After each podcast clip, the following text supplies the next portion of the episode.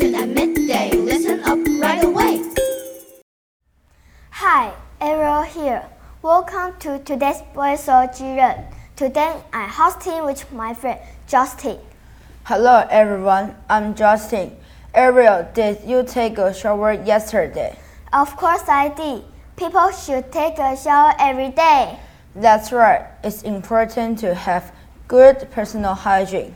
A shower can bring you benefits but how often should we wash ourselves underwater?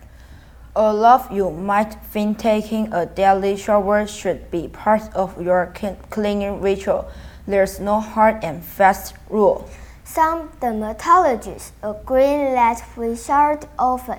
In fact, too much washing can deplete the vital oils in our skin. It can waste water as well. How often your shower is a personal choice. There's nothing better than a hot scrub under the shower. Some people enjoy a shower to help them relax, warm out or to soak any aches and pains. It's also a good opportunity to wash your hair at the same time. A lot of experts say we shouldn't shower too often because, like your skin, your hair contains oils that you don't want to lose through scrubbing. If the idea of a hot shower appeals, how about a cold one?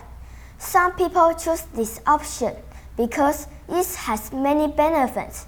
There's the evidence that an icy shower in the morning could keep illness and help your brain stay sharp.